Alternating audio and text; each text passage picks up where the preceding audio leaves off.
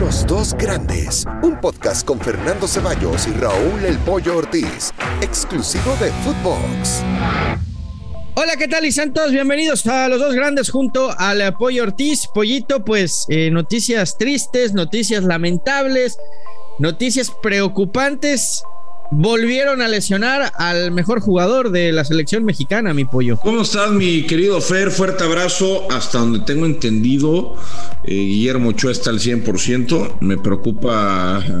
No, no, no, no, no, estoy hablando de Alexis. Alexis Vega, una lástima. Obviamente no es el mejor jugador de la selección, lo dices con, con, un poquito de, de trucutru, pero la neta no lo es. Pero sí es lamentable, ¿no? Creo que se va a perder seis semanas, ¿no? Eh, eh, el, único, el único de campo, por cierto, eh, que repitió entre los que hablamos el viernes de América y Chivas. Te lo dije que el único que iba a repetir era Alexis.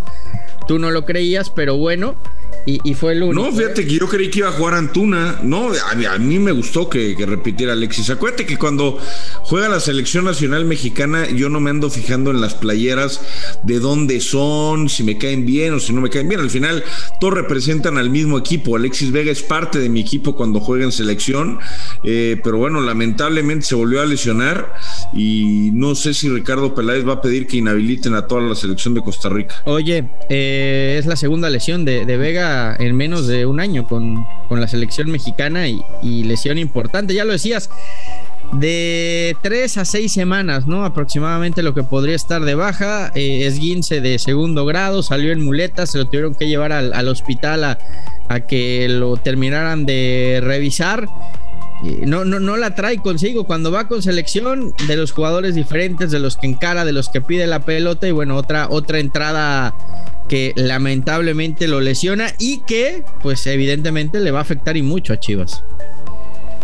Sí, que, no la vi tan de mala fe, eh, la verdad. O sea, creo que fue una barrida eh, un poco imprudente, pero que bueno, tiene, tiene mala fortuna ahí Alexis y tiene que salir de cambio, ¿no? Eh, una situación compleja, además no había, ya estaba por acabar la primera mitad, pero fíjate que, el que me sorprendió que no haya que no haya tenido eh, pues minutos, ¿no? Es el eh, es Antuna. Otra vez. ¿Y, tu Córdoba qué? Otra vez se queda sin no, Córdoba, Córdoba tampoco, pero, pero me sorprende Antuna, pero olvídate lo de Córdoba o si América o Chivas, me sorprende porque Antuna es un jugador que yo sé que le gusta mucho al Tata Martino y ya lo hemos comentado en este espacio, él dijo que era el único jugador al que le vea condiciones parecidas futbolísticas a las del Chucky Lozano y que no había otro jugador como el Chucky, entonces que lo más cercano era Antuna. Ahora no, lo, no lo utiliza, juega con, con Vega, que a lo mejor a Vega le ve más condiciones, ¿no? Que Antuna, y juega con Tecatito, que tampoco da el, mejor de los partidos, pero que bueno, ahí está, ¿no? El mismo Piojo Alvarado tiene, tiene minutos, pero me sorprendió no ver a, a Antuna. ¿Será que lo vemos contra contra Panamá? Bueno, yo creo que sí, ah. ¿no? De titular, yo creo que puede ir de titular Antuna. A mí lo del Piojo sinceramente no me ha gustado, ni en el partido que arrancó de titular, ni en este que ingresó de cambio. Creo, ni en Olímpicos. Creo que en esa posición el que mejor andaba era Vega. Eh, lo vimos en el partido de ida, lo vimos ayer en los primeros 45 minutos. Lamentablemente viene la lesión. Y después lo de Orbelín, pollo. Orbelín ha entrado bien. Inclusive, muy bien, ayer eh, muy eh, bien. cobra el penal de manera magistral. Otro que aprendió y que supo mediar con la presión cuando fue jugador de Chivas, como es Orbelín Pineda. Para nadie es un secreto que es el equipo de sus amores. Y que creo que va a crecer mucho cuando se vaya a Europa, ¿no? Si se termina cerrando lo del Celta de Vigo, va a acabar de, de, explotar eh, ciertas no quiero decir eh, eh, falencias porque no las tiene, creo que es un jugador muy completo, pero sí va a competir a otro nivel y eso le va a permitir pelear siempre, siempre por, un, por un puesto titular, ¿no? En la selección mexicana. Sí, ojalá que se vaya, ojalá que se vaya, parece que se va libre, ¿no? Eh, en diciembre al Celta, con 25 años y con esas condiciones me parece que puede, puede volar, ¿no? Eh, de verdad, ojalá, porque le vimos muy buenos momentos en, Querétaro, se los vimos muy bien en Chivas, al final bajó, ¿no? Todo ese equipo bajó con, con aquel Mundial de Clubes terrible, que fue el peor en la historia del fútbol mexicano, sale vendido, bien vendido, carito, carito a a, Cruz Azul, ya logró el título y a pesar de que en Cruz Azul ha tenido altibajos, me parece que ahorita ya logró una, una constancia que le ha dado incluso para ser el 10 de la selección nacional, ¿no? Porque a lo mejor alguien podía pensar que, que Tecatito se podía quedar ese número, igual y a lo mejor regresa Laines y se lo dan, yo, yo francamente no creo, creo que se lo va a terminar quedando Orbelín, pero bueno, eh, ya, ya empieza a ser momento, y creo contra Panamá, de, de ver a, a, Henry Martín eh, como titular de, de, la selección. Por lo menos contra Panamá, creo que se lo ha ganado. Es verdad, ayer no anotó, pero Funes Mori volvió a fallar mano a mano contra Keylor. Obviamente hay que darle em, algo de mérito a Keylor Navas, pero es una falla que para un centro delantero titular de la selección mexicana, el máximo goleador en la historia de Rayados, tiene que Ayer creo que Henry tampoco es que aporte mucho cuando entra de cambio, pero vuelvo a lo mismo eh, en lo que tú insistías en, el otro podcast cuando hablabas de Antuna, ¿no? Creo que es, es, difícil hacer un juicio de valor cuando te dan apenas 10, 15 minutos, ¿no? Es, es, es complicado. Ahora, lo que pasa, lo que pasa, Fer, y perdón que te interrumpa haciendo el paréntesis, lo que pasa es que Henry Martín no es un delantero autosuficiente, no es un delantero como, como el Chucho Benítez que se va a dar la media vuelta y se va a llevar a balones en el área.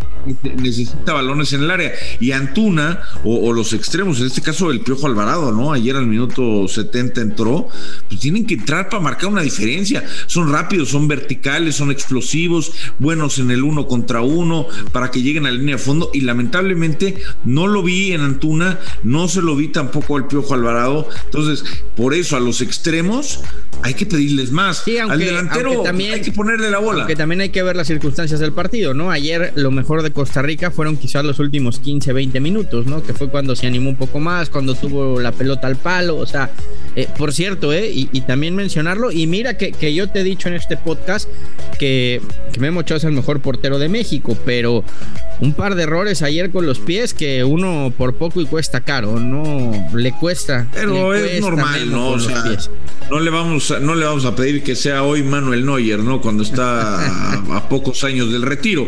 La verdad es que Memo con los pies no es bueno, ha practicado, ha mejorado un montón, sobre todo en los despejes, pero el juego con los pies, todos sabemos que no es lo, lo de él, pero termina siendo importante, ¿no? Otra vez Guillermo Ochoa. Buena victoria de la selección nacional.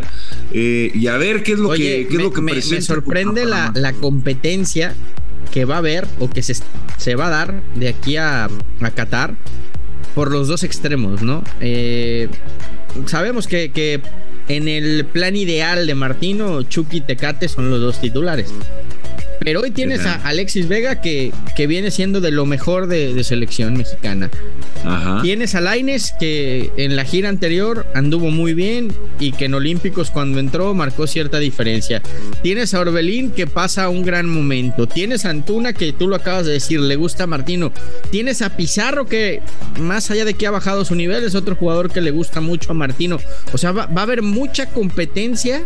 Ah, tienes, tienes al Piojo Alvarado, es decir, sí, sí hay si hay una muy buena cantidad de opciones y no hay tantos no hay tantos lugares. ¿Sabes qué es lo que habrá que ver?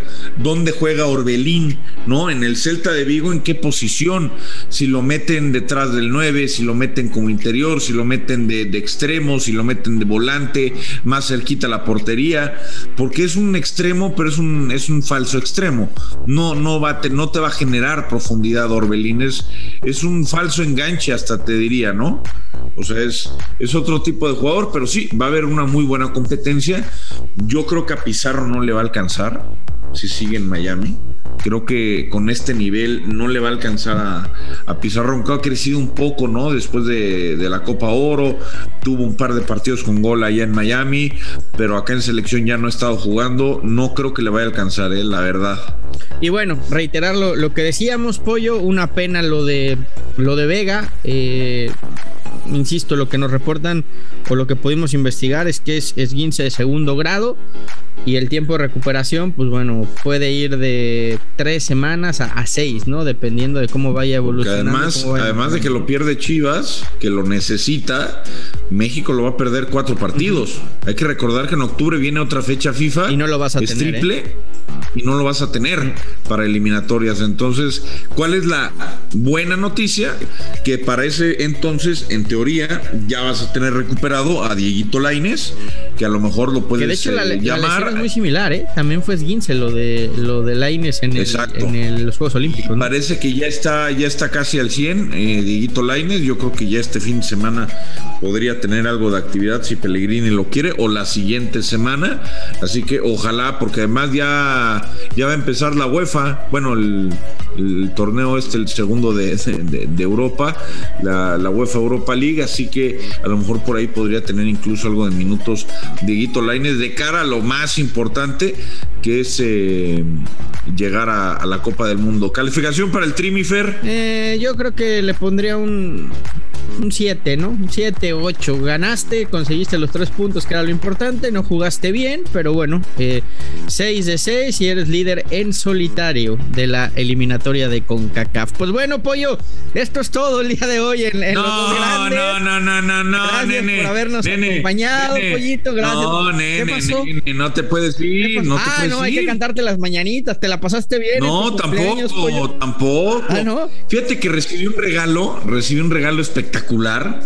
Eh, normal, pero espectacular al fin y al cabo, ¿no? Porque siempre, siempre gusta. Ayer partido amistoso en Gringolandia y ¿A quién jugaba, América le gana a Chivas 2 a 0. ¿No sabes quién jugaba? ¿Quién jugaba? No, que muy chiva, hermano. ¿No te enteraste? 2 a 0, papá.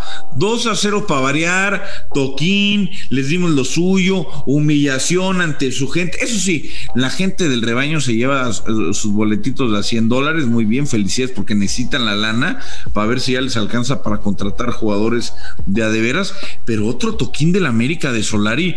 Oye, ya ya, ruletas, ruletas van, ruletas vienen de Fidalgo, humillando al Guadalajara. Ya, por favor, Fer, ríndanse. No van a poder. Y ahora sin Vega, por favor. Mira, Pollo, era un partido que evidentemente no, no, no le importaba a nadie, que era un amistoso, pero. No, ya vi, ni, un tuit te, regalaste por la vergüenza. Al minuto uno ya iban perdiendo, con razón. Pero, pero sí te voy a dar la derecha en que, en que lo, de Chivas, eh, hay muchos jugadores que siguen sin entender esos partidos, aunque sean las canicas, las tiene que ganar el Guadalajara. Hay que ganar los clásicos, hay que ganarlos y así como las eliminatorias también. Aunque sea para hacer billete en Estados Unidos, tienes aunque que sea para hacer billete. Ganarle al América siempre. Algo que, que, en Chivas parece que hay muchos que, que no lo entienden, ¿eh? empezando por su técnico. Pero bueno, ahí está el apapacho de la directiva. Ahora, yo te voy a decir una cosa, ¿eh? El otro día que comentamos el punto de, de que son puros mexicanos. O sea, le doy la derecha, pero le doy la izquierda a Víctor Manuel Bucetich.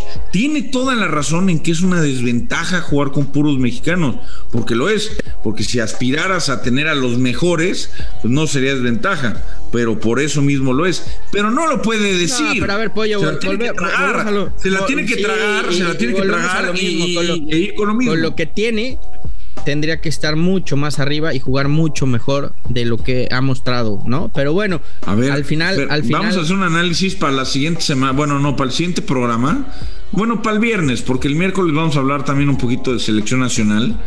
Eh, pero es un análisis del 11, del 11 que ha presentado Chivas en los últimos días y te darás cuenta, te darás cuenta, a ver si tu objetividad da, que yo espero que sí, porque estas chivas tampoco tienen tres seleccionados nacionales, pollo era para que la cosa, ah, bueno, pues para, que la cosa, para que la cosa estuviera mejor. Pero bueno, lo platicamos el, el viernes, si te parece. Pollo, un fuerte abrazo, festeja. ¿Altiva lo cuentas? Festeja, lo estás festeja todavía tu cumpleaños, sigue regocijándote por el triunfo en el amistoso y bueno, tienes una semana para seguir eh, celebrándolo, pollito. Te mando un fuerte abrazo. Hace mucho frío, mándenme mantitas, por favor, hace frío en la cima, no solamente de la Liga MX, sino también de la CONCACAF. Papá, papá ha vuelto y somos el gigante, aunque usted no lo quiera. Los dos grandes, un podcast con Fernando Ceballos y Raúl El Pollo Ortiz, exclusivo de Footbox.